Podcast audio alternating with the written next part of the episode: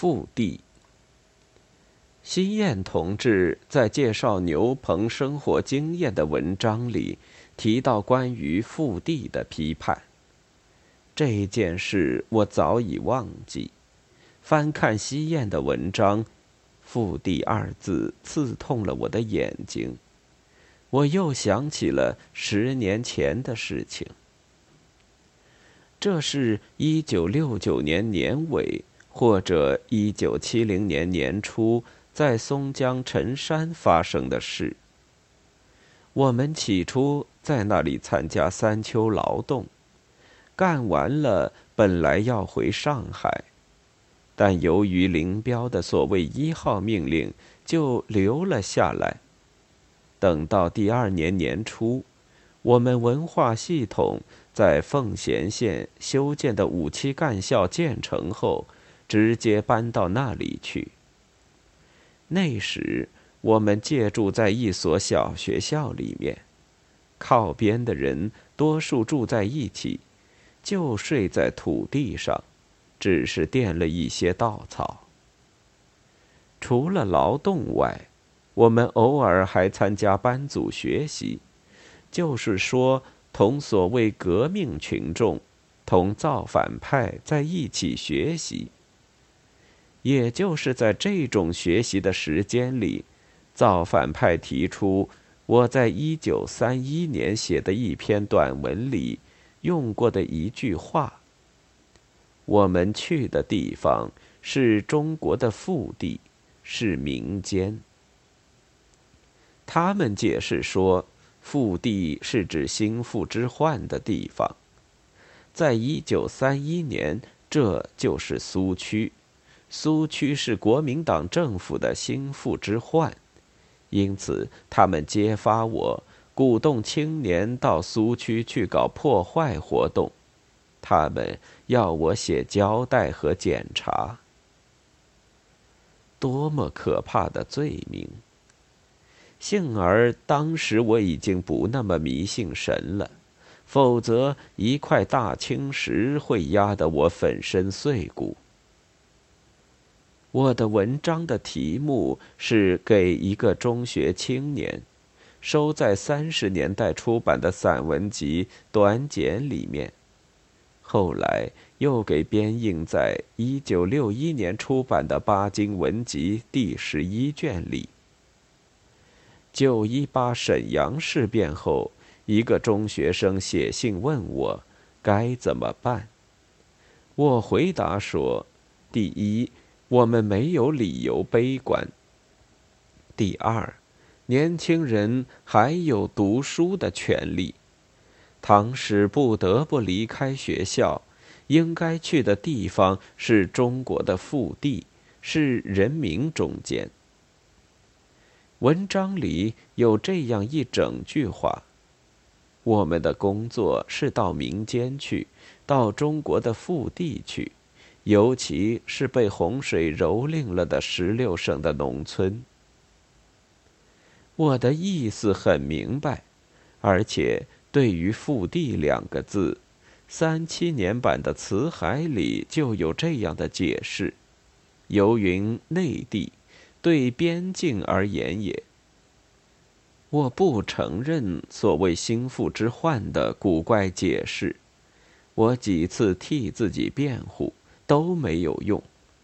在我们那个班组学习会上，我受到了围攻。只有一个人同意我的说法：腹地是内地。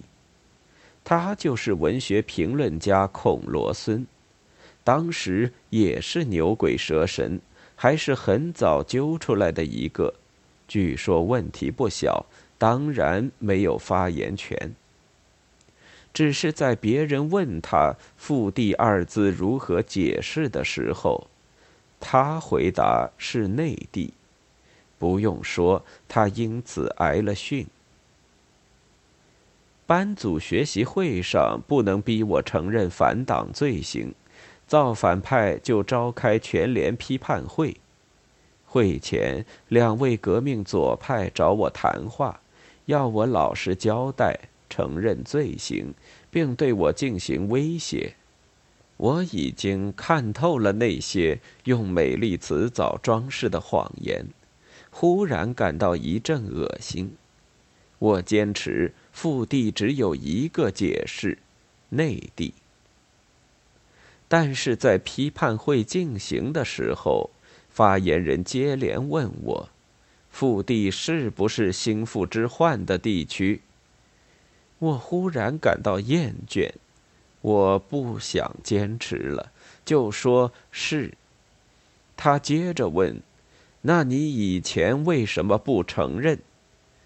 我迟疑了一下，回答道：“以前我害怕。”他得意，他们都得意，他们胜利了。我放弃了斗争，我疲倦。我甘愿倒下去，不起来了。但这只是我当时的一种想法。批判会结束，靠边的人奉命到牛棚开会谈感想。只有罗森同志表面上有点狼狈，他替我辩护，我自己反而承认了投降了。我一方面在他面前感到惭愧，但另一方面，听着大家的责骂，我倒觉得脑子清醒多了。刚才召开的哪里是对我的批判会，明明是造反派在台上的表演，一层一层剥下自己的面具，一个个都是骗子。于是我开始有了另一种想法：伟大的中国人民难道会让骗子们长期横行下去吗？这以后，我经常用这问句问自己，一直到一九七六年十月，全联批判会开过后不到一个星期。本市报纸和《人民日报》上都刊出一条国际消息，讲到以色列腹地。再过两三天，又出现了另一条类似的消息。在这两处腹地都是作为内地解释的。我把两条消息抄录在笔记本上，心里想以后也许用得着它们。却不曾想到，从此再也没有人提起腹地了。十月七日。